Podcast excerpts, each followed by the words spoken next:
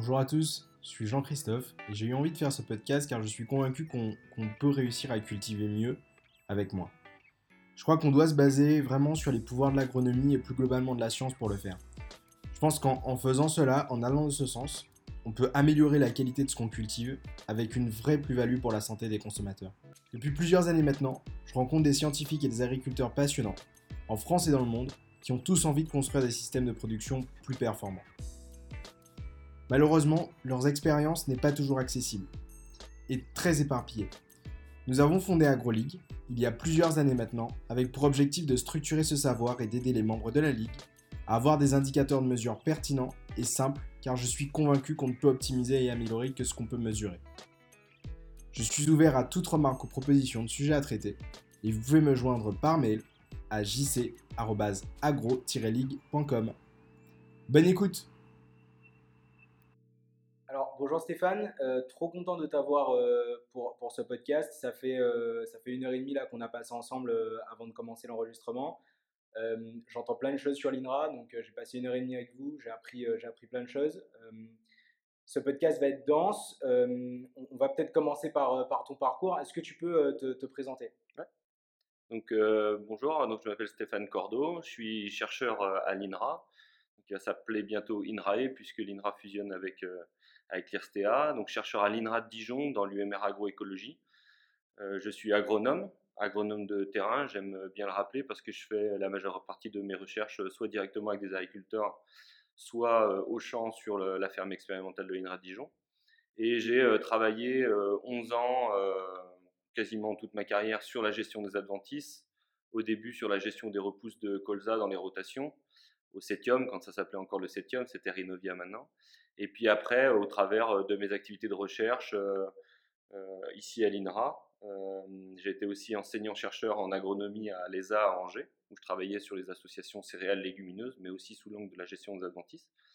Et depuis que j'ai été recruté, je travaille sur la gestion des adventices, dans les systèmes de grande culture, majoritairement un petit peu en viticulture, mais beaucoup moins. Et ma thématique de recherche, c'est principalement comment on peut concurrencer, réguler la flore adventice à l'échelle du système de culture, à l'échelle de la rotation, en essayant de maximiser euh, les processus biologiques pour réguler la flore adventice.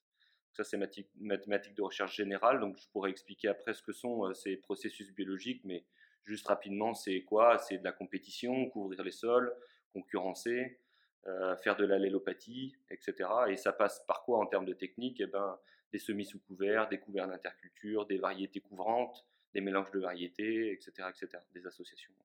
Ok, alors j'ai deux questions pour toi pour, pour, commencer. Un, pourquoi avoir choisi de faire agronome? Alors en fait, euh, je suis originaire d'une famille d'agriculteurs.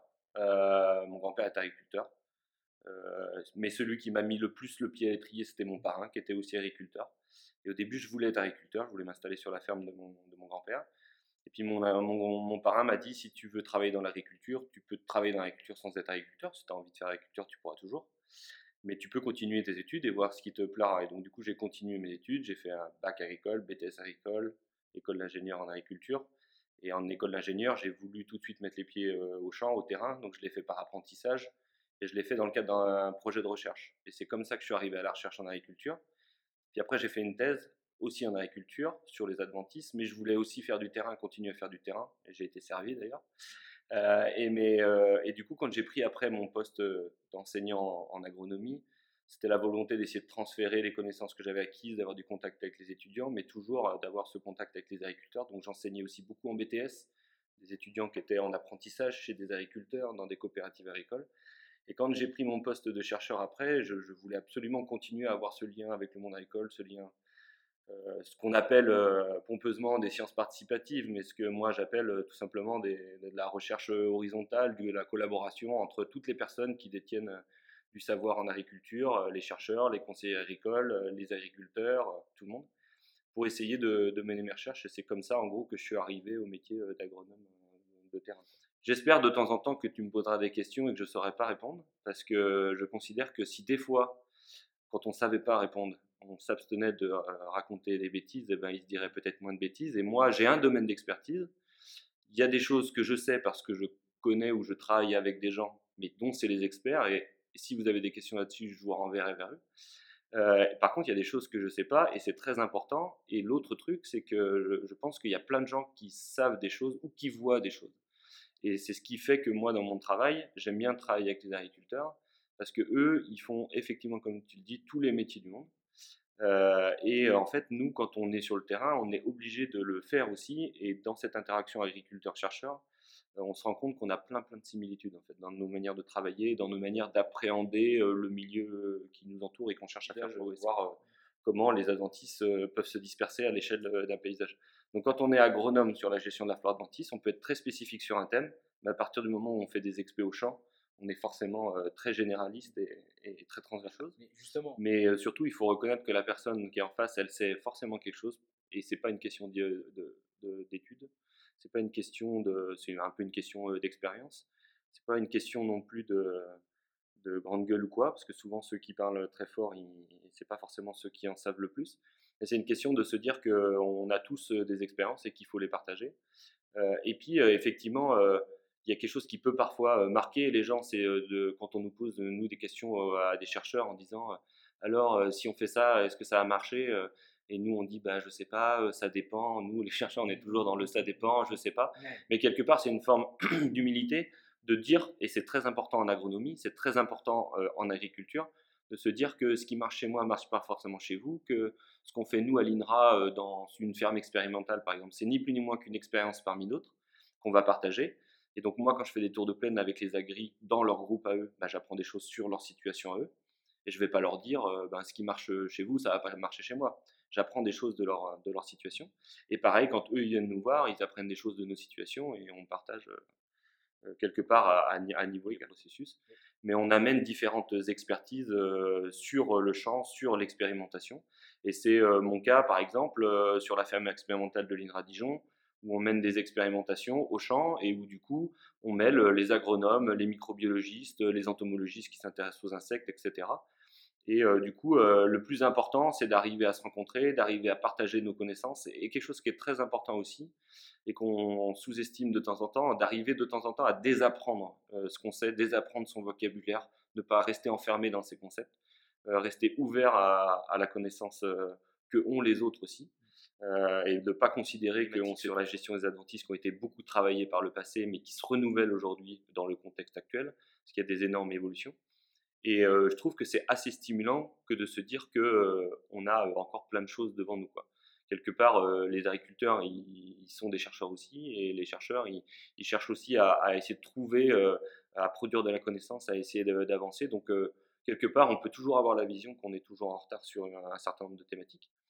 Par contre, ce que, là où peut-être je te rejoins, c'était peut-être un peu le, sous-entendu de la question, c'est, je pense que on a fait du chemin euh, en agriculture depuis euh, effectivement 10 000 ans, mais surtout depuis que l'INRA existe et, que l'agriculture a énormément progressé en France.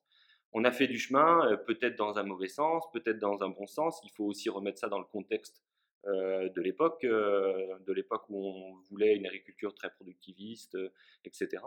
Euh, c'était une autre époque et on avait d'autres besoins et d'autres objectifs. Et dans les années 90, euh, on a découvert des nouveaux objectifs aussi à l'agriculture et des nouveaux services aussi que peut rendre l'agriculture ou des impacts parfois négatifs qu'elle pouvait avoir. Et ça a réorienté un certain nombre de, recherches. Et aujourd'hui, ça motive beaucoup d'agriculteurs d'avoir des formes d'agriculture qui sont centrées sur, euh, sur le sol, sur la biodiversité, les couverts, la diversité des cultures, etc. Et ça nous re-questionne, nous, beaucoup, en termes expérimentaux, de comment on va pouvoir traiter euh, toutes ces questions et toutes ces remontées de terrain. Et, justement, tu parles, de, tu parles de terrain. Si euh, demain tu devais t'installer en tant qu'agriculteur, dans quel système tu, t'installerais?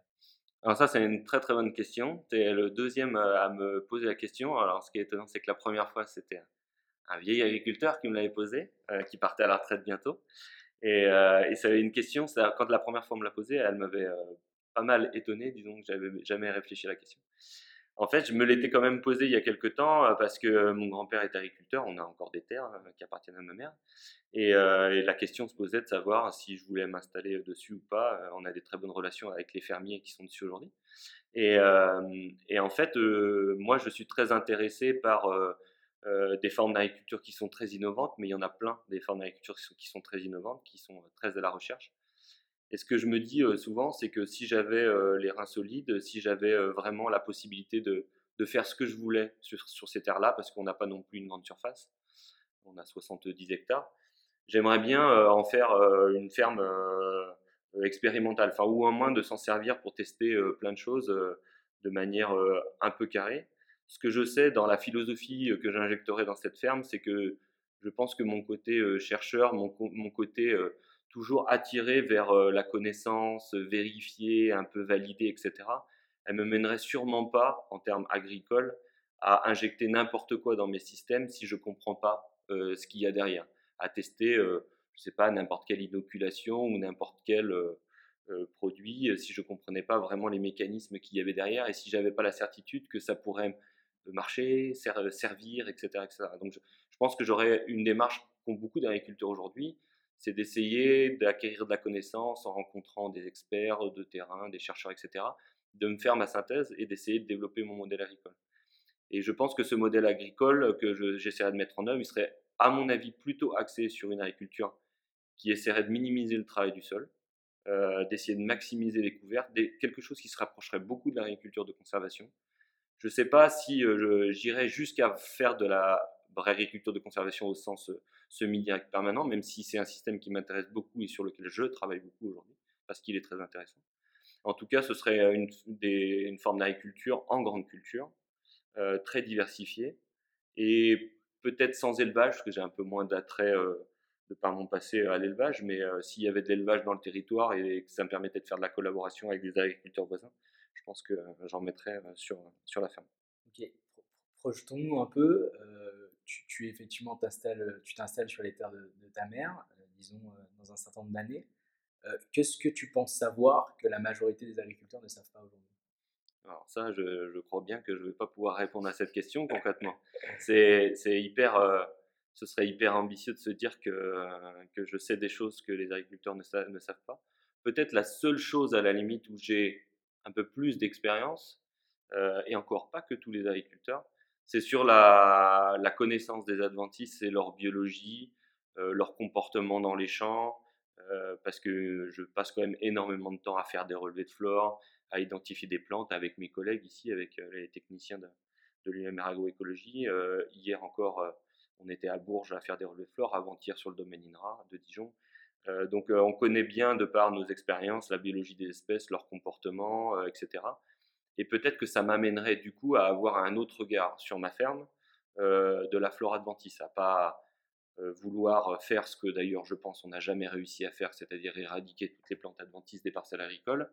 Je pense que ça, si on veut y arriver, ça a un coût environnemental euh, hyper important et voire même économique très, important.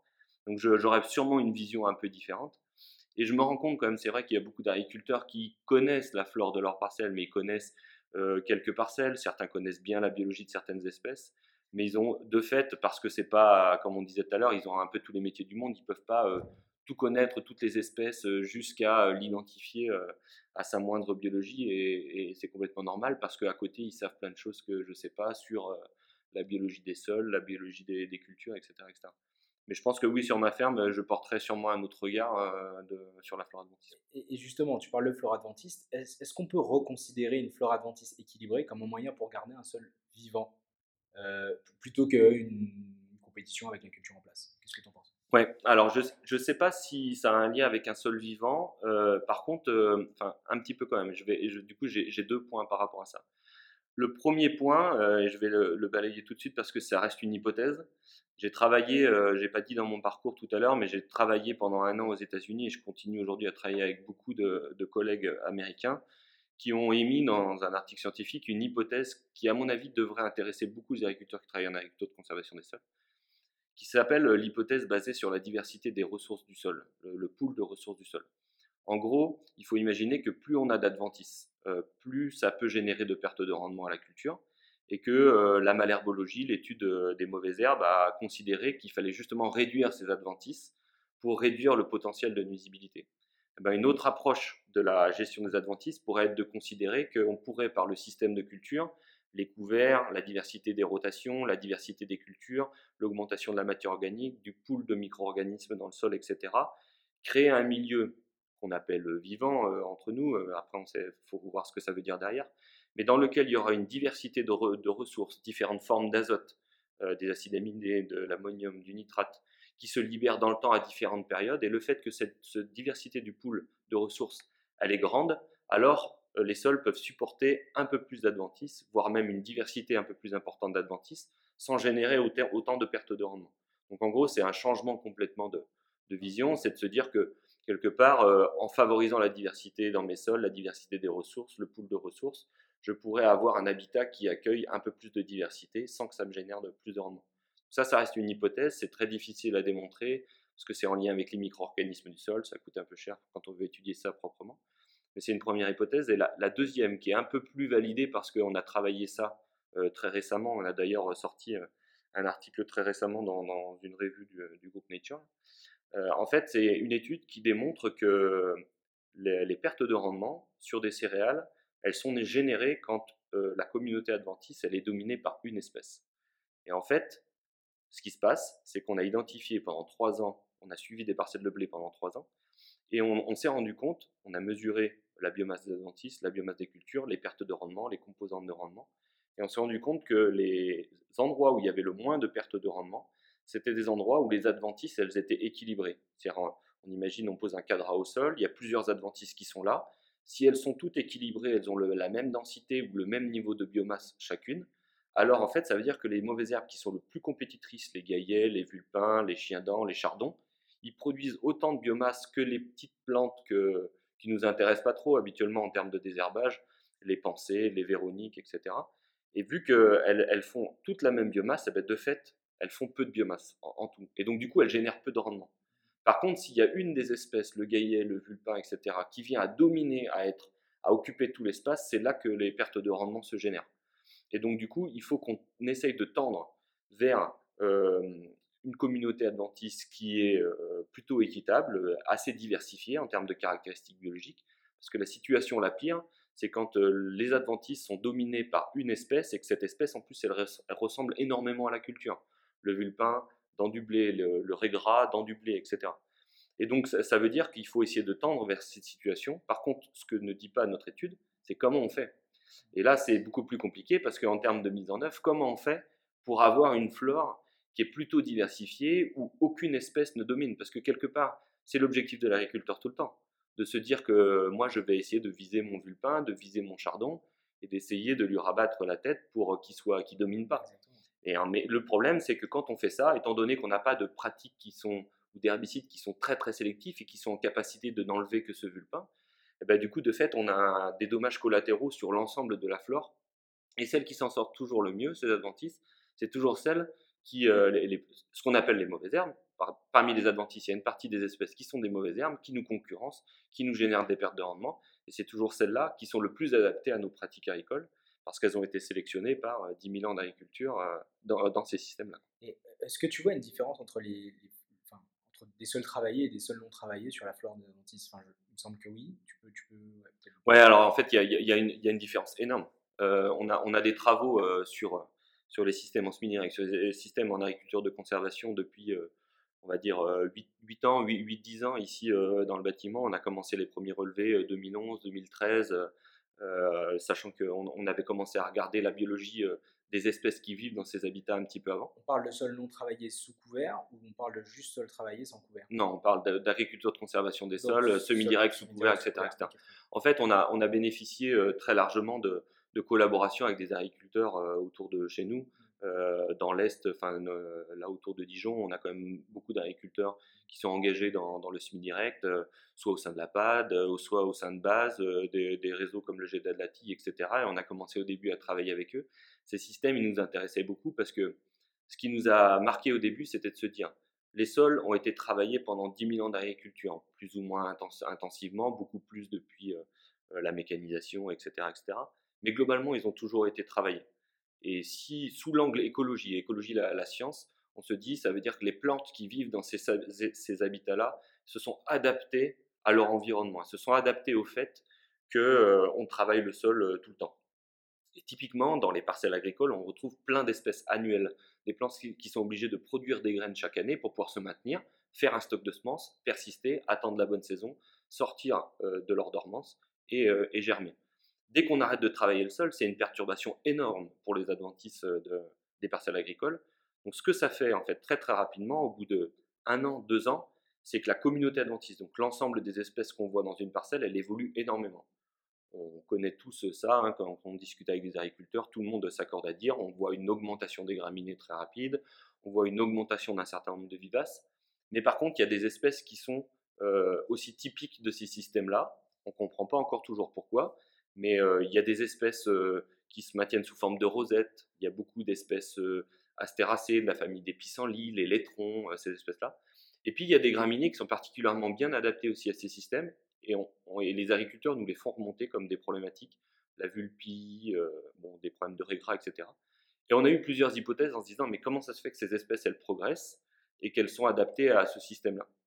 Et la première hypothèse, c'était de se dire, peut-être qu'il y a des adventices qui ont une meilleure capacité à germer quand les graines sont posées à la surface du sol, alors que pendant 10 000 ans d'agriculture, on les a sélectionnées pour qu'elles soient enfouies dans le sol et donc elle germe euh, en étant au noir. Et en fait, on a fait une première expérimentation, donc ça a été des travaux que j'ai menés en 2015, 2018, etc., où on a posé des graines d'adventice à la surface du sol ou à 0,5 cm. Donc c'est pas extrêmement différent hein, en fait pour une adventice, simplement quand elle est posée à la surface du sol, elle est exposée à la lumière. Et alors que quand elle est dans le sol, elle est au noir et elle peut s'humecter. Et on a démontré que rien que quand la graine elle est posée à la surface du sol ou enfouie, ça diminue la germination des adventices de 25%. Donc ça c'est un, un effet très bénéfique du semi-direct qui est de, ralentir la germination, voire même de diminuer la germination euh, complètement de 25% des adventices. Et, puisque on est sur le sujet, est-ce que euh, les, populations de lombriques ont un impact là-dessus? Ouais, en fait, euh, ben, justement, il y a un, article très intéressant du collègue avec qui je travaille aux États-Unis, là, Rich Smith, qui a démontré en fait que, que les turicules de vers de terre sont beaucoup plus concentrés en graines d'adventice que la terre qui est autour des turicules de vers de terre. Alors ça, ça peut avoir deux effets, un effet positif et un effet négatif. Ce qu'on ne sait pas, euh, avant de présenter les effets positifs et négatifs, c'est quand ça passe à travers le tube digestif du ver de terre, est-ce que ça détériore la graine ou pas? En tout cas, ce que ça fait, c'est que ça concentre les graines dans le turicule de ver de terre et ça les enfouit. Donc les enfouir, ça les favorise par rapport à ce que je viens de dire avant. C'est-à-dire que ça les met en terre et donc ça les met dans des conditions où elles germent mieux que quand elles sont posées à la surface du sol. Par contre, euh, ça les concentre tout au même endroit. Et le fait de les concentrer toutes au même endroit, on est quasi sûr qu'elles ne deviendront pas toutes des plantes adultes. Quand on voit par exemple un coquelicot ou une, adventice qui graine, où toutes ces graines tombent à ses pieds, toutes les plantes qui tombent au sol, elles ne deviendront jamais toutes des plantes adultes parce qu'au bout d'un moment, elles vont s'exclure par compétition. Elles vont être obligées de se partager la lumière, les ressources, etc. Elles vont s'exclure par compétition. Ce qui veut dire que quelque part, les vers de terre, ils sont en train de concentrer dans les tiricules des graines d'adventice puis après, quand elles vont germer par petits paquets, elles ne deviendront jamais toutes des plantes adultes. Et quelque part, bah, c'est une manière de un peu mieux euh, gérer les adventices que euh, les laisser complètement étalés euh, à la surface du sol.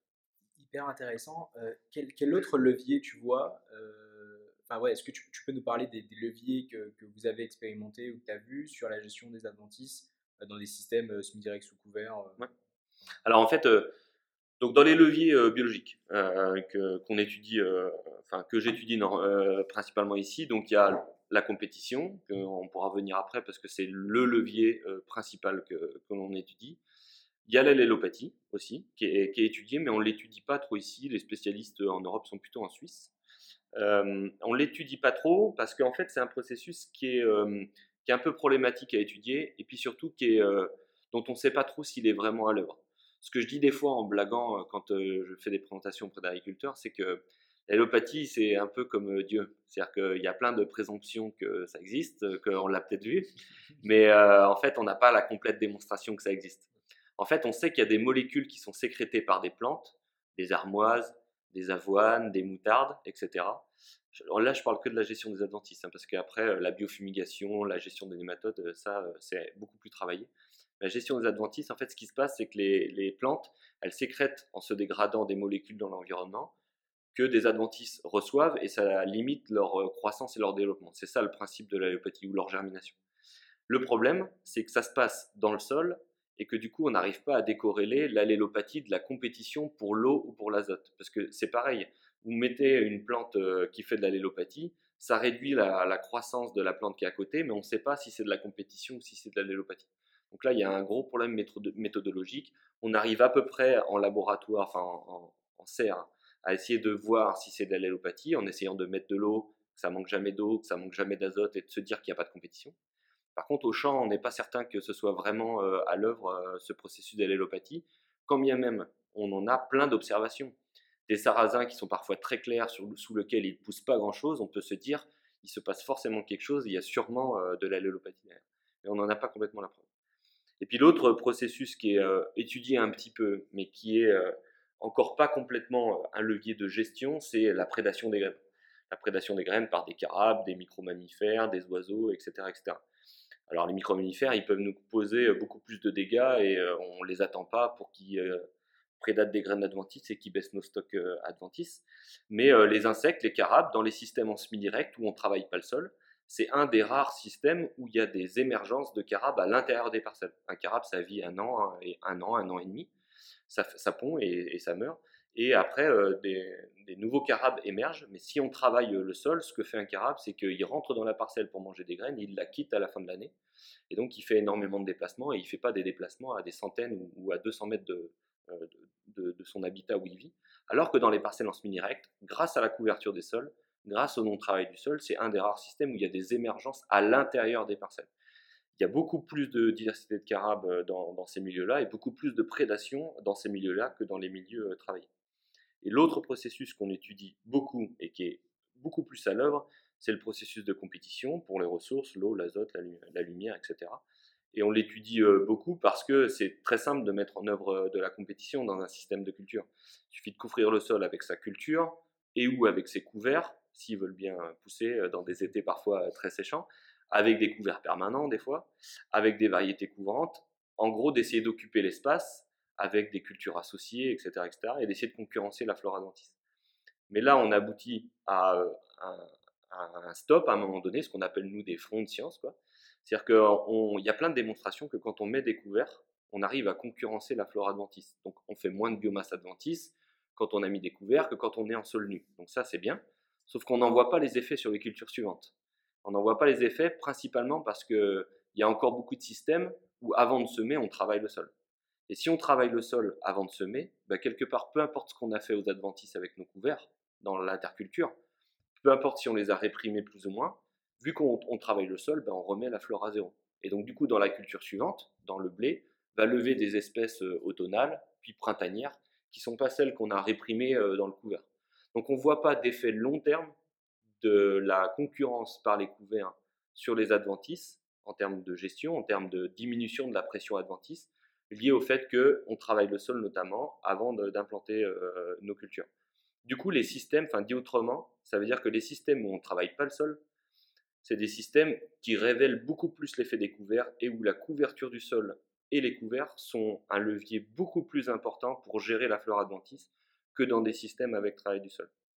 Pour autant, et c'est ce pourquoi le système ACS est dans une impasse, on sait qu'aujourd'hui, on détruit nos adventistes, nos repousses de culture et parfois nos couverts avec du glyphosate euh, avant d'implanter euh, nos, cultures. Et ça aussi, ça remet partiellement la flore à zéro. Pas complètement, ça dépend des doses auxquelles on l'utilise. Il y a des espèces qui le tolèrent bien, euh, le glyphosate.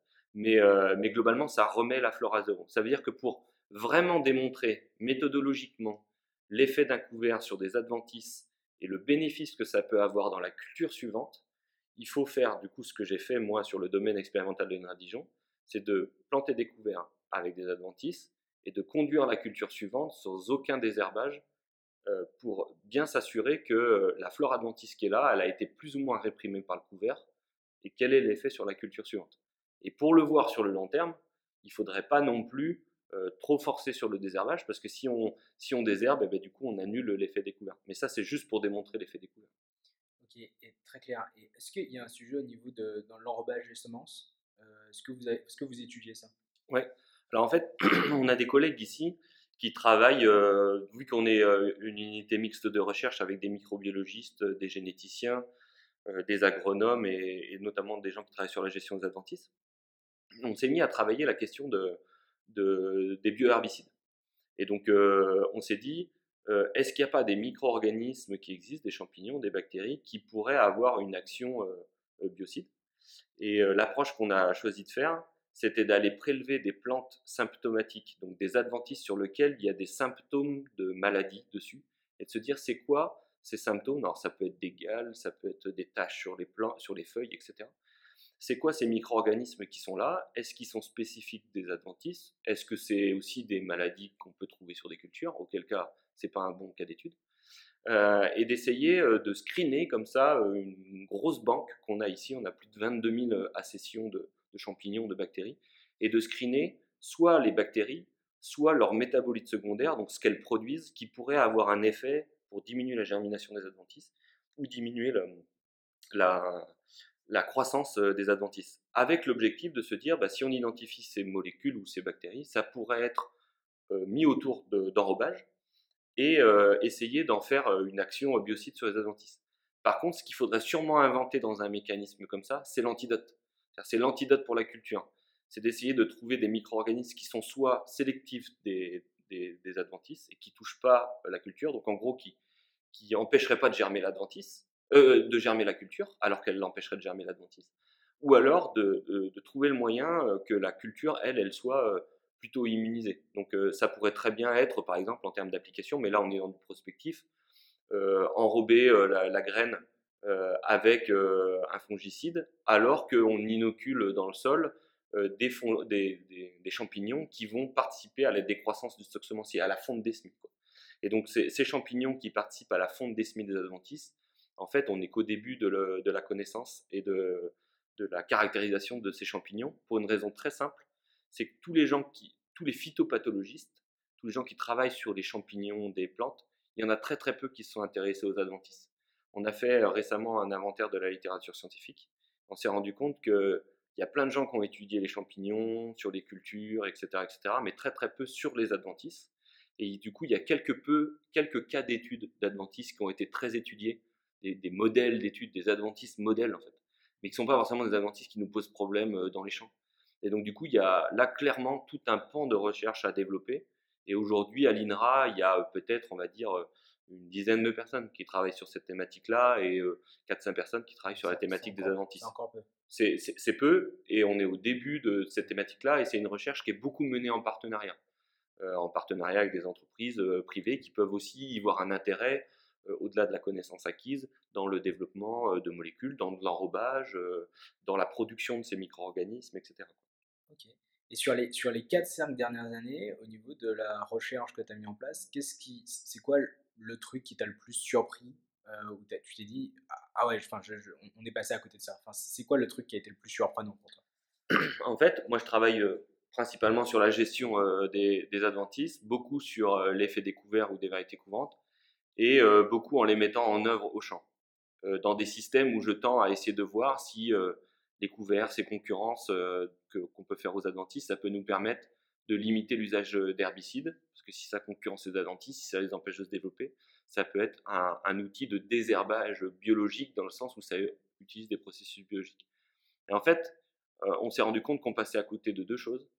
Le premier, c'est euh, la gestion des repousses de culture. En fait, les repousses de culture, c'est des adventices qui sont vraiment problématiques et notamment très problématiques dans des systèmes euh, bas usage d'herbicides, voire même zéro herbicide. Et nous, on expérimente des systèmes en ACS sans aucun phyto et c'est les adventices avec les vivaces, bien entendu.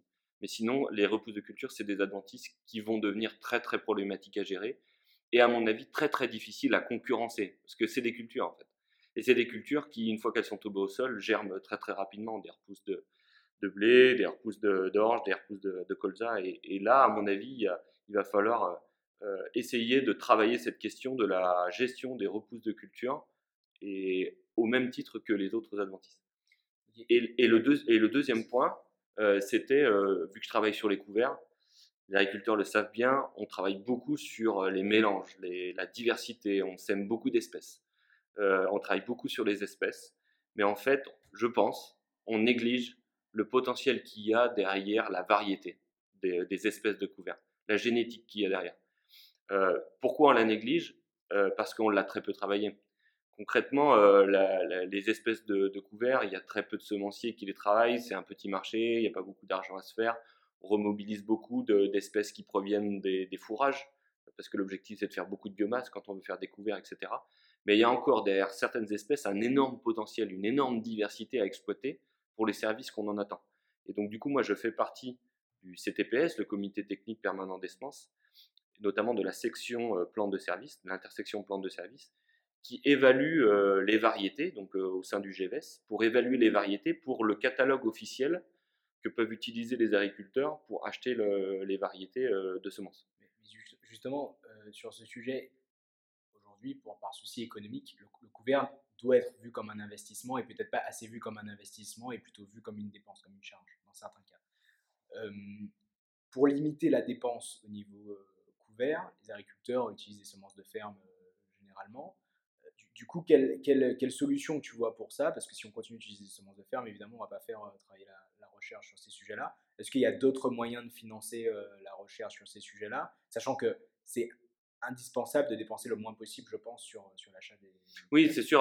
Euh, quand j'étais aux États-Unis, on a mené une enquête à l'échelle de tous les États-Unis sur la perception qu'avaient les agriculteurs des couverts et sur les freins à l'adoption des couverts. Et la question du prix elle est sortie, euh, et, du prix qu'ils étaient prêts à payer pour atteindre les objectifs qu'ils avaient avec leur couvert, était un des premiers euh, facteurs de, frein de, la mise en place de couverts qui auraient pu être performants agronomiquement. moi, je pense qu'il n'y a pas forcément euh, un problème avec le fait que les agriculteurs ils fassent de la semence de ferme, voire même qu'ils essayent de développer leur propre mélange adapté à leur situation, etc il y a toujours une contrainte à un moment donné qui peut être logistique, qui peut être en termes de place, qui est parce que quelque part, quand on est en agriculture de conservation, si on veut bien faire les choses, euh, tous les mois de l'année, on sème et on récolte. Hein. Du coup, euh, il y a une question de gestion des lots de semences, de, logistique, de surface, euh, qui fait qu'au bout d'un moment, on ne peut pas tout faire. Et que, ok, bah, on va essayer de faire de la semence de ferme sur nos cultures, mais faire de la semence de ferme sur nos couverts, c'est pas toujours facile, sauf à faire euh, des couverts qui sont relativement simples, avec de la févrole, un peu de tournesol, euh, de la moutarde qu'on pourrait se faire nous-mêmes, etc. Après, rien n'empêche de réinjecter dans ces couverts de temps en temps de la génétique euh, sur des caractéristiques particulières, des espèces qui ont démontré un effet sur la biofumigation important, des effets en grès vert très importants, un pouvoir concurrentiel très très fort, etc.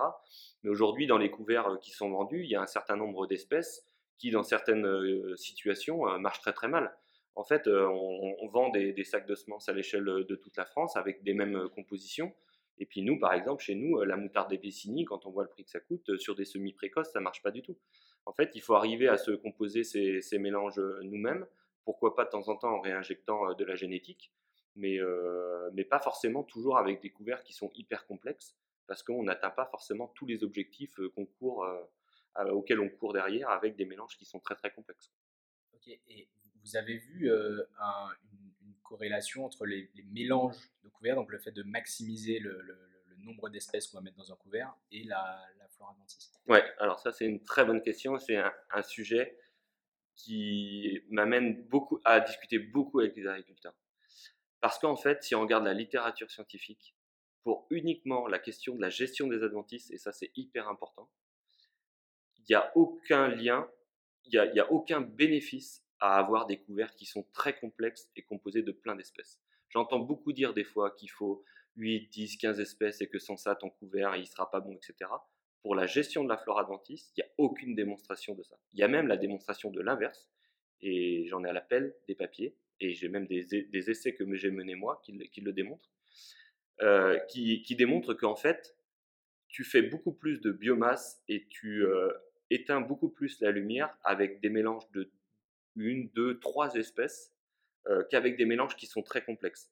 En gros, quand on voit les études qui disent que les couverts complexes sont bien, c'est parce que la moyenne euh, des, couverts euh, purs, quoi, mono-espèces, on va dire, elle est aussi bonne, voire pire que le mélange complexe. Donc imaginez, on fait une expé, on met 8 espèces mélangées, puis à côté on met les 8 purs.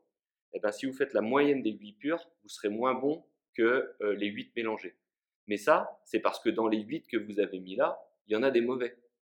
En fait, si vous regardez la meilleure des monocultures, vous serez, ou des bicultures, des bicouverts, vous ferez jamais plus de biomasse avec 8, 10, 15 espèces qu'avec la meilleure des mono ou bi ou, tri, ou tricouverts.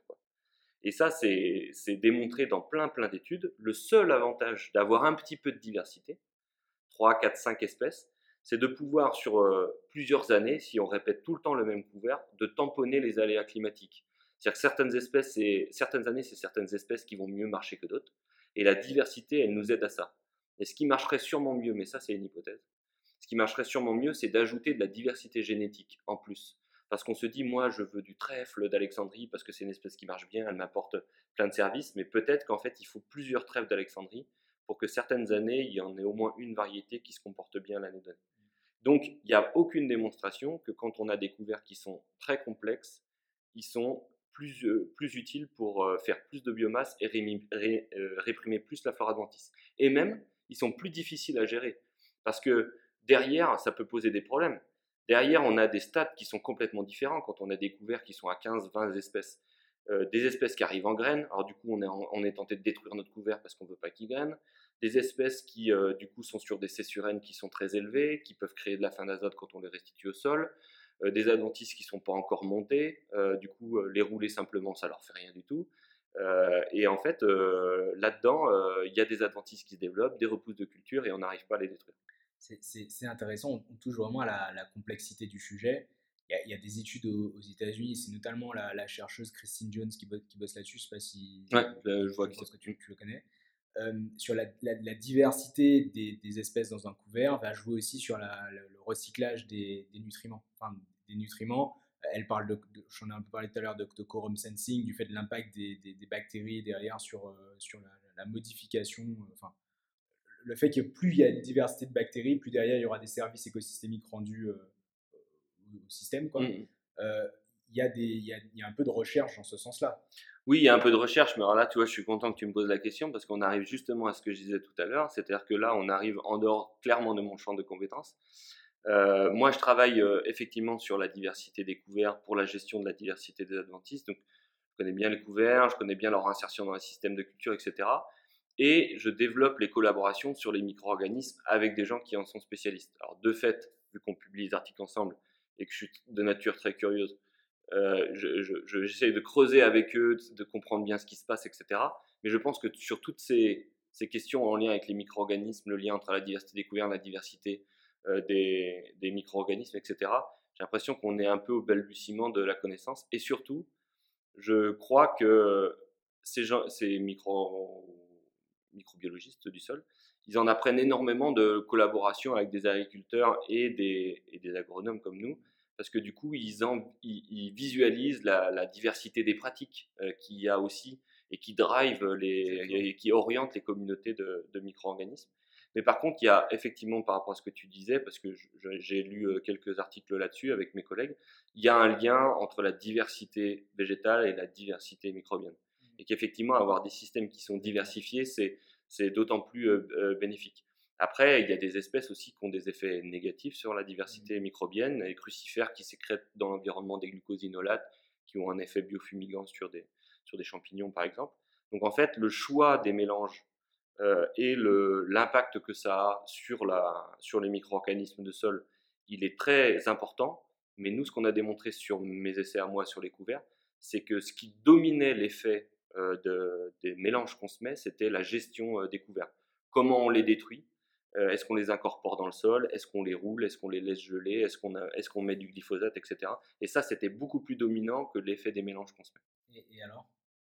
Peut-être, j'entendais un avis, je sais pas si c'était hier ou aujourd'hui, qui me parlait justement d'enfouir les couverts, ou c'était peut-être toi qui me disais euh, quelque chose sur le sujet?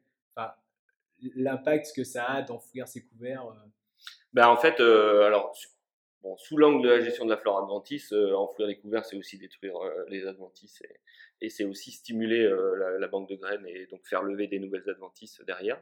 Ce qui veut dire que si on veut pas passer son temps à travailler le sol, il faut absolument semer la culture très rapidement derrière, hein, parce que si on, enfouit nos couverts et qu'on ne sème pas la culture tout de suite derrière, eh ben, surtout avec des hivers doux comme cette année, on a des levées d'adventistes. Après, sur les micro-organismes, c'est très complexe parce que de ce que j'en comprends avec mes collègues, quand je travaille avec eux, en fait, c'est des histoires d'équilibre. En fait, ça favorise certains organismes, mais ça ça en défavorise d'autres.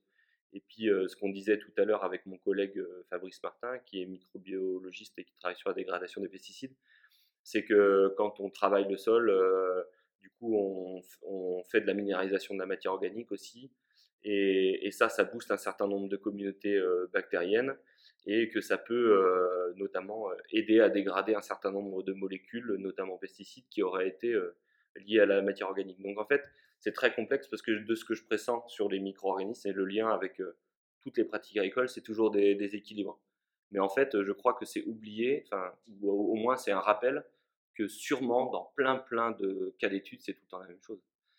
Pour la gestion des adventistes, c'est la même chose pour nous, c'est des équilibres en fait qu'il faut qu'on essaye de maintenir et de pas euh, déséquilibrer au profit de certaines espèces ou au profit d'autres. Et à mon avis, pour les micro-organismes, c'est le même, le même débat. Justement, tu, parles d'équilibre. On est en train de beaucoup creuser le sujet chez Agrolique de la nutrition de la plante. en fait, tout le sujet, c'est de maximiser la photosynthèse on se rend bien compte que la, photosynthèse est efficace à 15, 15% 10-15% aujourd'hui, il faut la monter à 60%, et qu'en fait c'est la plante qui va construire le système, euh, le système sol euh, efficace, quoi, le système sol performant. Et si on veut un système sol qui est, qui est, pertinent, il faut euh, à fond booster la photosynthèse. tu disais que sur la ferme expérimentale ici, que vous avez ici à Dijon, tu n'utilises pas du tout de, produits phyto. Mmh. Est-ce que justement il n'y a pas moins d'impact euh, sur la, enfin, est-ce, que le sol va pas être moins performant euh, au fil des années euh, que dans un système justement classique? Ouais, alors en fait, sur la ferme expérimentale de l'INRA de Dijon, donc qui s'appelle le, domaine des Poisses, on a monté, après cinq ans de réflexion avec des agriculteurs, des conseillers agricoles qu'on a réunis pour des groupes de discussion, etc., un projet expérimental où sur les 125 hectares de la ferme, on teste des systèmes qui sont euh, en semi-direct strict, donc agriculture de conservation des sols strict, des systèmes où on s'autorise, donc on ne laboure plus, mais on s'autorise à avoir un recours à du scalpage très superficiel pour gérer euh, des adventices, euh, etc. Et puis deux autres systèmes qui sont par contre lui avec du labour, un an sur trois, et dans lequel on a un système où on s'interdit la fertilisation minérale azotée de manière à essayer de faire rentrer de la fertilité dans les sols par les légumineuses, les couverts, les cultures associées, etc. etc. Et euh, du coup, on mène ces, euh, ces, ces, cultures sur le domaine sur une cinquantaine de parcelles, sur 125 hectares, depuis maintenant un an et demi. Et chaque année, on réunit beaucoup de groupes d'agriculteurs pour discuter au bout de champ de nos résultats. Et effectivement, dans certains systèmes, maximiser la photosynthèse à l'échelle du système, c'est un enjeu très fort. Le système semi-direct sans aucun pesticide, qui est aujourd'hui une impasse, sur lequel nous, on fait des recherches et on teste, pourquoi, pourquoi je, dis on fait des recherches en test Parce qu'on ne sait pas plus que les agriculteurs comment on va pouvoir mener ce système-là sans aucun pesticide, sans aucun travail du sol. Mais du coup, on s'est dit que c'était de notre euh, ressort d'essayer de, tester ce système qui est aujourd'hui dans une impasse avec des agriculteurs. Euh, quand je dis avec des agriculteurs, c'est euh, en gros, on discute avec eux, qu'est-ce qu'on pourrait faire, qu'est-ce qu'on pourrait prendre comme risque, nous, etc. Et eh ben, l'enjeu de couvrir les sols, de faire de la photosynthèse, il est hyper important.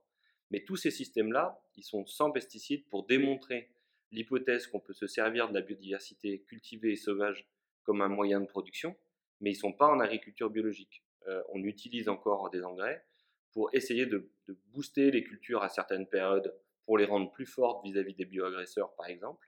On utilise beaucoup de mélanges de cultures, on essaye d'occuper l'espace, on, on, utilise beaucoup de couverts, et même dans les systèmes avec travail du sol, il y a des intercultures qui sont dédiées à l'implantation de couverts euh, pendant, pendant l'hiver. quoi.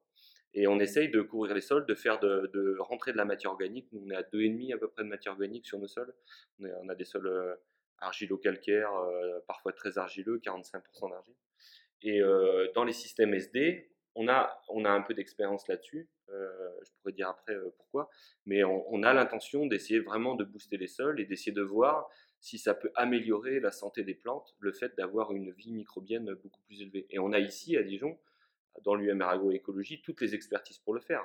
Euh, il nous suffit de prélever du sol, bon, il nous suffit d'avoir de l'argent, c'est souvent ça le, frein, mais il suffit après de regarder la diversité microbienne, qu'est-ce qui la compose, de faire les observations de maladies sur les plantes, moi d'aller faire les relevés de flore sur ces, sur ces parcelles-là, et d'essayer de corréler euh, la santé des plantes et la santé des cultures on en a un peu parlé avant l'entretien. Est-ce que tu peux nous parler de ta, vision de la recherche? Parce que justement, tu, vois, quand tu dis euh, on met pas de, on met pas de pesticides, mais on met des, euh, de l'engrais. Mmh. Euh, le, phosphore, par exemple, il y, a, eu, pas mal de recherches là-dessus, a un impact sur la connexion entre les mycorhizes et les, racines. Enfin, il y a un impact sur les, sur les mycorhizes. tu, vois, derrière, c'est hyper, encore une fois, c'est hyper complexe. On fait de la recherche, derrière, on en tire des conclusions. Mais tu me disais que tu avais une, vision de la recherche, justement, qui venait en complément de ce que les agriculteurs pouvaient faire par ailleurs. Est-ce que tu peux, en parler? En fait, en fait, concrètement, moi, je suis persuadé que, que le, le rôle d'un chercheur, de la recherche, des techniciens de recherche, de nos unités expérimentales à l'INRA de Dijon, elle n'est pas de faire exactement la même chose que ce que font les agriculteurs, parce que je suis persuadé qu'on le fera moins bien. On n'est pas dans le même temps, pas de temps, on n'est pas, on n'a pas les mêmes objectifs, euh, les mêmes contraintes, etc.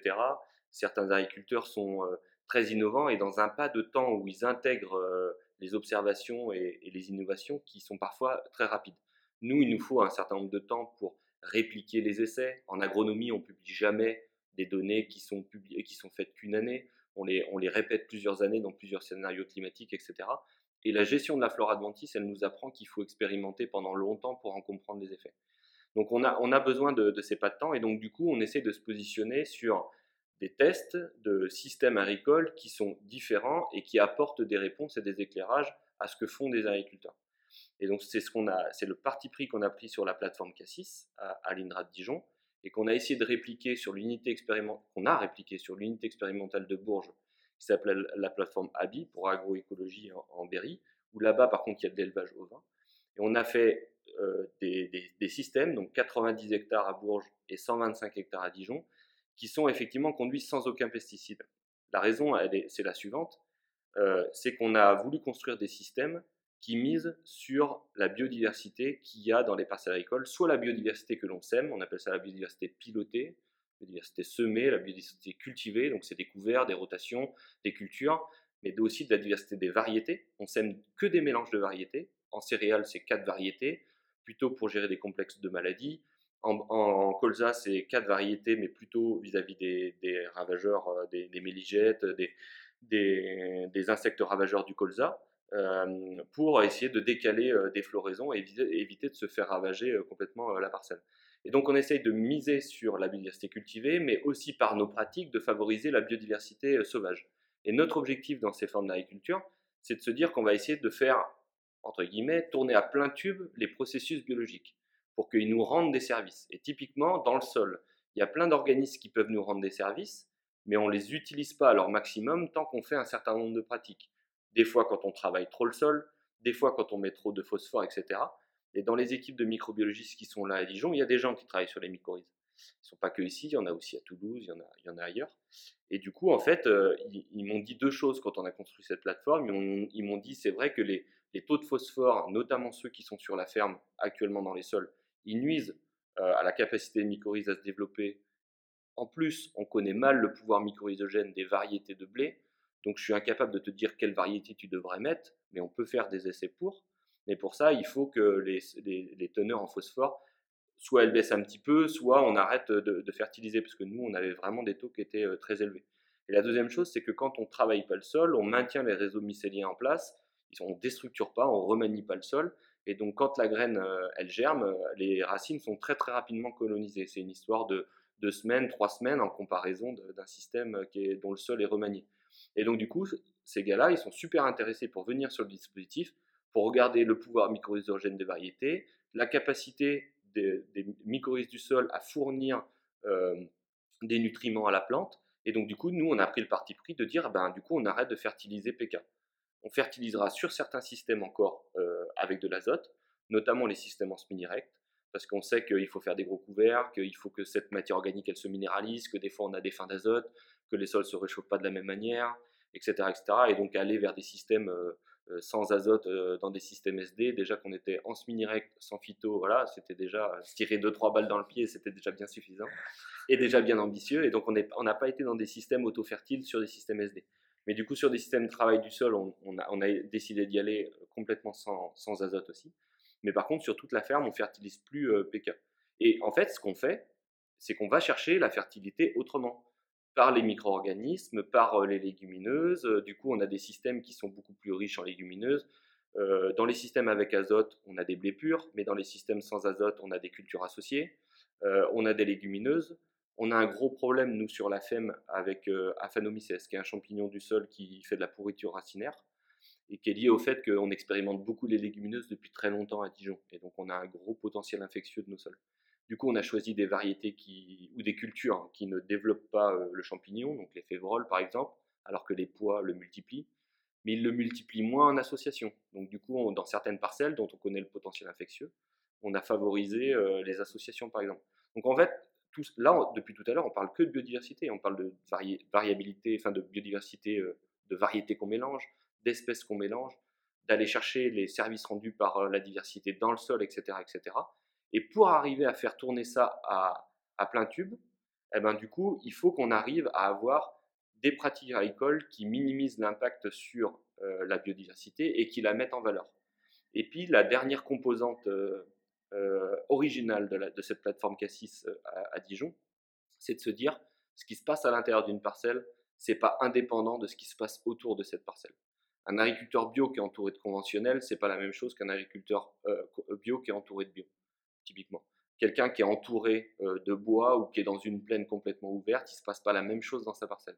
Donc il y a un impact du voisinage, du paysage, c'est ce que beaucoup, beaucoup, étudient les écologues du paysage, sur ce qui se passe à l'intérieur de la parcelle en termes d'auxiliaires, de, de bioagresseurs, etc., etc. Et du coup, on a décidé d'expérimenter cette dimension paysagère. Donc on a mis autour des parcelles des bandes enherbées et des bandes fleuries qu'on a semées, qu'on entretient par fauche et pas par broyage pour éviter de détruire les insectes qui sont dedans. Et en, suivant, qu'est-ce qui disperse depuis ces bandes? Parce qu'il n'est pas exclu qu'il y ait des bioagresseurs aussi qui s'y refugent et qui dispersent dans les parcelles, mais aussi des auxiliaires, et d'essayer de savoir si ça participe à améliorer le contrôle biologique des bioagresseurs des cultures. Et donc, quand on fait des suivis, ce qu'on fait à chaque fois, c'est qu'on quantifie le bioagresseur, donc les adventices, et on quantifie sa régulation biologique. On pose des cartes de graines et on piège les insectes qui prédatent les graines. Quand on fait des comptages de pucerons, on fait nos comptages de pucerons, les dégâts, on pose des cartes de pucerons et on regarde les taux de prédation des pucerons. Donc on fait toujours le chemin de se dire qu'est-ce qu'il y a comme bioagresseur, qu'est-ce qu'il y a comme auxiliaire qui prédate ces bioagresseurs et quel est le niveau de régulation. Donc on fait aussi des tests Berlès pour savoir si euh, il y a des larves, est-ce que ces larves elles sont parasitées sur les, sur les colzas, etc., etc. Donc on fait tous ces suivis, ça nous demande énormément de temps, mais par contre c'est vraiment le test de formes d'agriculture qui sont basées sur l'utilisation de la biodiversité. En anglais, on appelle ça biodiversity based agriculture, donc c'est l'agriculture basée sur l'utilisation de la biodiversité, que ce soit une, diversité que, l'agriculteur pilote, qu'il sème, et puis la biodiversité qui est collatérale à, la gestion euh, de son système. Oh, euh, on parle beaucoup de, l'agriculture comme un moyen de lutter contre le réchauffement climatique. Est-ce que as, tu, tu, un peu, t'es un peu plongé sur ce sujet-là, sur notamment le, carbone qui peut être stocké dans un système comme dans l'autre est-ce, que, tu peux nous, dire quelque chose là-dessus? Bon, je ne peux pas vous en dire grand-chose parce que là, vraiment, on est à la limite de, mon domaine de compétences. Ce que j'en sais, en fait, c'est ce que je lis. ce que je lis de, mes collègues, de d'autres personnes qui travaillent là-dessus, des études qui sont faites. Par contre, ce que je peux dire, par honnêteté complète, c'est que en fait, moi, j'ai toujours entendu la même chose venant de leur part. Très récemment, il est sorti un, rapport de l'INRA sur le quai de Pont-Mille, qui a fait pas mal parler. Je dis pas mal parler parce que moi qui suis au contact de beaucoup d'agriculteurs, on m'a posé beaucoup de questions en disant ah bah dis donc, c'est un rapport qui n'est pas très en faveur du semi-direct, qui dit que ça stocke pas du carbone, etc. etc. Euh, en fait, c'est très drôle parce que il est sorti à ce moment-là, ce rapport. Euh, et donc, du coup, on pourrait imaginer que dans l'agenda de tout ce qu'on a eu avant, le retrait du glyphosate, etc., etc., il tombe pas forcément au bon moment. Euh, mais en fait, moi, par honnêteté complète, j'ai toujours entendu mes collègues qui travaillaient sur cette thématique-là me dire que ce qui se passait quand on arrêtait de travailler le sol, c'est qu'on avait une concentration de la matière organique dans les horizons de surface. Et qu'il y avait un déstockage de la matière organique dans les horizons profonds. Et que sur l'horizon 0,30 cm, on stockait pas de carbone, mais qu'effectivement sur l'horizon de surface, on en stocke un peu plus. Et ce que je sais aussi, parce que les collègues qui travaillent là-dessus, sont dans mon équipe, au sein du pôle gestion des adventistes, c'est que dans ces systèmes-là aussi, il y a des systèmes où on arrête de travailler le sol, il y a aussi beaucoup d'émissions de N2O, et qui est un gaz à effet de serre qui est 260, 5 ou de 9, j'ai plus le chiffre en tête, fois plus, à un pouvoir radiatif de 165 ou 9 fois plus élevé que le CO2 par exemple. Donc en fait, c'est des systèmes qui sont très complexes, où j'ai l'impression qu'on ne comprend pas encore complètement tout ce qui se passe. Et pour autant, de ce que je comprends des discussions que j'ai avec mes collègues et avec les praticiens, la matière organique dans ces systèmes-là, elle est très importante pour le fonctionnement biologique des sols. Et je pense que c'est des systèmes qui sont très importants vis-à-vis d'essayer de tamponner les effets, de, du changement climatique, parce que notamment le rapport 4 pour 1000, là, il démontre très clairement qu'une des manières de stocker du carbone, c'est de faire des couverts, de faire de la couverture du sol. Alors, il y a aussi l'agroforesterie qui est mentionnée dans les leviers très très importants, les, les, arbres, etc. Mais les couverts, notamment, dans ce système-là, et effectivement le non-travail du sol, permet réellement de stocker du carbone. Donc ça, ça, ça, ça reste une réalité de ce que je lis du, du, rapport. En fait, quand tu, quand tu parles de cette étude-là, il, différencie le non-travail enfin, le non-travail du sol, c'est pas le non-travail du sol avec couvert. Ouais. On est d'accord. Mmh. Mmh. Donc c'est uniquement en fait le non-travail du sol sans, sans couvert. C'est ça. Et du coup, après, par contre, dans l'étude, dans, il y a l'effet découvert sur le stockage du carbone. Et, Alors, là, on voit, et là, effectivement, on voit un effet positif. Ouais, très très positif. Ça fait partie des leviers qui, qui vraiment sont, sont le plus bénéficiaires au stockage du carbone dans les sols. Enfin, là, encore une fois, c'est de ce qui est écrit dans le rapport et de ce que j'en ai lu et de l'expertise que tout le monde pourrait avoir. Alors, je sais pas si tu auras un éclairage là-dessus, mais on est d'accord que ça va bien ensemble. C'est-à-dire que si, si c'est uniquement couvert avec travail du sol et si c'est couvert sans travail du sol, pas la même, on n'a pas le même résultat. Non, non, non, ça ne fait pas le même résultat. Après, est-ce qu'il y a des effets antagonistes de l'un sur l'autre? Est-ce qu'il y a un effet synergique, donc amplifié, on va dire exponentiel, de coupler le travail du sol au couvert, ça je ne sais pas parce que j'étudie pas trop cette question-là, comment, comment ça réagit, mais, mais effectivement, c'est un sujet qui nous concerne énormément. Nous, sur la plateforme Cassis, l'évaluation des, des, gaz à effet de serre, l'évaluation environnementale, le stockage du carbone, c'est des questions qui nous intéressent énormément. On a des collègues qui prélèvent du sol, qui quantifient les stocks de carbone, alors à des pas de temps qui correspondent au, pas de temps du stockage du carbone, hein, c'est pas tous les ans. Euh, mais on a fait des prélèvements à l'état initial du, de la plateforme Cassis et on va les refaire dans 4-5 ans. La microbio, on l'a fait tous les ans. Euh, les émissions de gaz à effet de serre, en ce moment, euh, si on allait au domaine, on verrait des chambres climatiques qui, qui mesurent les émissions de gaz à effet de serre dans des parcelles en semi-direct et dans des parcelles en travail du sol. Donc c'est des thématiques qu'on évalue. C'est des thématiques qu'on évalue et qui nous intéressent énormément. Ok. Et est-ce que, là, on, va, on, va, on touche à la fin du, du podcast, est-ce qu'il y a une question que je ne t'ai pas posée que tu aurais aimé que je te pose? Euh, bonne question, encore une fois, il n'avait pas réfléchi à ça. euh, oui, euh, alors je ne sais pas si j'aurais aimé que tu me la poses, mais en tout cas, euh, c'est une question très étonnante euh, que tu m'as pas posée. C'est comment on fait pour se passer du glyphosate Et quelque part, je me tire un peu une balle dans le pied en, en, en t'envoyant la balle. parce que en fait, c'est une question qu'on travaille actuellement. et j'aime bien euh, cette question-là euh, agronomiquement parce que euh, en fait elle nous est tombée dessus à nous comme elle est tombée dessus à tout le monde parce qu'on n'avait jamais travaillé cette question-là avant qu'on nous demande de, se poser cette question-là. On avait plein de choses à, traiter bien plus urgent que ça sur la réduction des herbicides en général, par exemple. et ce que je trouve bien dans cette question-là, c'est qu'elle touche bah, au semi-direct, qui est une forme d'agriculture que j'aime bien travailler, qui a été développé par des agriculteurs. Moi, j'aime bien ça, que, euh, en fait, euh, que l'ACS soit une forme d'agriculteur développée par des praticiens. J'ai voire même aucun problème avec ça. Et moi, j'apporte ma, ma, graine, ma, pierre à l'édifice euh, dans, ce système-là en essayant de, le travailler. Et la question de, se passer du glyphosate, étant donné qu'on est dans une impasse, et eh bien, ça nous amène à travailler la question ensemble. Et moi, en tant qu'agronome, et j'aime bien dire ça, je ne me pose pas la question, même si je peux me la poser en tant que citoyen, euh, de pourquoi on devrait arrêter le glyphosate. Euh, parce que je suis pas médecin, est-ce qu'on sort du glyphosate pour des questions euh, de, de risques sanitaires, etc. Ça, je sais pas. Par contre, en tant qu'agronome, moi, ce qui m'intéresse, c'est si on en sort, comment on fait, etc., etc. Et aujourd'hui, moi, je suis convaincu qu'il ne faut pas chercher les solutions dans la substitution. Pourquoi? Très simplement, les agriculteurs qui ont fait de l'agriculture de conservation, ils ont eu une approche systémique. Ils ont reconçu leur système complètement. Qu'on dise ce qu'on veut, il y a des agriculteurs aujourd'hui qui font du semi-direct dans des systèmes qu'ils n'ont pas fait énormément évoluer et ils ne sont pas toujours très performants. Et ceux qui ont fait vraiment évoluer leur système en essayant d'injecter le plus de, la, de cohérence avec de la rotation, avec des couverts, avec du non-travail du sol strict, parfois même avec des, avec des animaux qu'on remet sur la ferme, etc., du pâturage, pâturage tournant dynamique, etc., et eh ben, ça amène à une reconception de son système de culture, voire même de sa ferme, voire même de ses relations avec les voisins dans le territoire, etc., etc.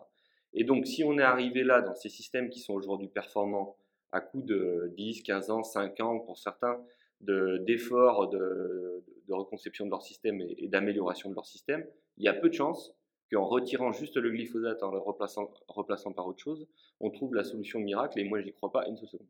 Et donc du coup, c'est peut-être mon côté d'agronome euh, systémique qui m'amène à penser ça, mais en tout cas, je pense qu'il faut reconcevoir les systèmes très profondément pour arriver à s'en passer. Et du coup, ça ne se fera pas en deux ans, ça ne se fera pas en trois ans, mais ça nous a donné euh, une formidable occasion de travailler avec les agriculteurs sur cette thématique, de prendre le risque sur les fermes INRA de s'en passer. Le PDG euh, Philippe Mauguin nous a demandé sur toutes les fermes INRA, qui est finalement une grande ferme France, hein, à l'échelle de la France, on a plein de fermes expérimentales, de se passer du glyphosate à un, an avant la potentielle échéance de retrait du glyphosate. Donc à, partir de l'année prochaine, on n'en utilisera plus sur euh, nos fermes expérimentales. Alors plus pour la conduite des cultures classiques, Éventuellement, s'il y a des protocoles expérimentaux dont euh, c'est une modalité très importante, bon, il faudra réfléchir. Et ça permet d'éclairer euh, les impasses, euh, nos usages déjà, et puis comment on fait, combien ça coûte d'arriver à s'en passer, etc. Et nous, ben, ça correspondait à ce calendrier parce que depuis 2013, on réfléchissait à transformer le domaine expérimental. Et on s'est dit, ben, il y a des systèmes qui se revendiquent de l'agroécologie, des systèmes en semi-direct, des systèmes avec travail du sol. Mais du coup, ce système en agriculture de conservation des sols, on veut le tester sans glyphosate. Et en plus, c'était un sans pesticides, et donc sans glyphosate. Et c'était un système qui nous tenait beaucoup à cœur, et notamment parce que notre chef de culture, sur le domaine expérimental, euh, il est aussi agriculteur à côté, euh, Pascal Farsi, agriculteur en semi-direct depuis 2009, en assolement en commun avec des collègues. Et il nous a permis d'introduire le semi-direct sur la ferme expérimentale en 2007. Donc nous, on fait du semi-direct déjà depuis 2007 sur la ferme et euh, dans des systèmes où on voulait réduire l'usage d'herbicides, mais à l'époque, on ne se passait pas de glyphosate. Et on a voulu continuer ces, ces, systèmes-là pour essayer de les travailler euh, sans glyphosate. Et euh, du coup, aujourd'hui, on n'a pas la réponse de savoir comment on va faire. Ça, c'est clair et net. par contre, c'est le système le plus challenging de notre, de notre expérimentation, qui, c'est vrai, nous attire aussi beaucoup d'agriculteurs qui veulent venir voir, qui veulent venir discuter, etc. Et toutes les discussions de bout de champ, elles sont à chaque fois très très constructives parce qu'on en retient des expériences de leur part, des observations aussi de leur part parce qu'ils portent un œil sur nos systèmes qu'on teste. Et à chaque coup, on retire énormément euh, d'expériences de ça. Et c'est ce partage, cet échange-là qui nous permettra de progresser euh, ensemble. Ok, très clair. Euh, puisque tu me tends la perche, est-ce qu'il y aura des dérogations? Alors ça, je ne sais pas s'il y en aura. moi, j'ai dit ça récemment. Je suis pas Madame Soleil, je ne peux pas vous prédire l'avenir. Euh, je je sais pas si je si je donne mon avis à moi, je je sais pas s'il y aura des dérogations, voire même je ne sais pas si si, c'est envisageable. Et si et si ce serait bien. En fait, concrètement, avoir des dérogations, ça voudrait dire euh, imposer, euh, je sais pas, un cahier des charges, une manière de de, de dire à, à, des gens, toi tu as le droit, tu n'as pas le droit, et sur la base de conditions. Euh, ces conditions, ça amène du coup à définir euh, qui a le droit et pourquoi, à définir ce que c'est que euh, l'agriculture de conservation, pourquoi pas éventuellement d'essayer de, labelliser ça, etc., etc.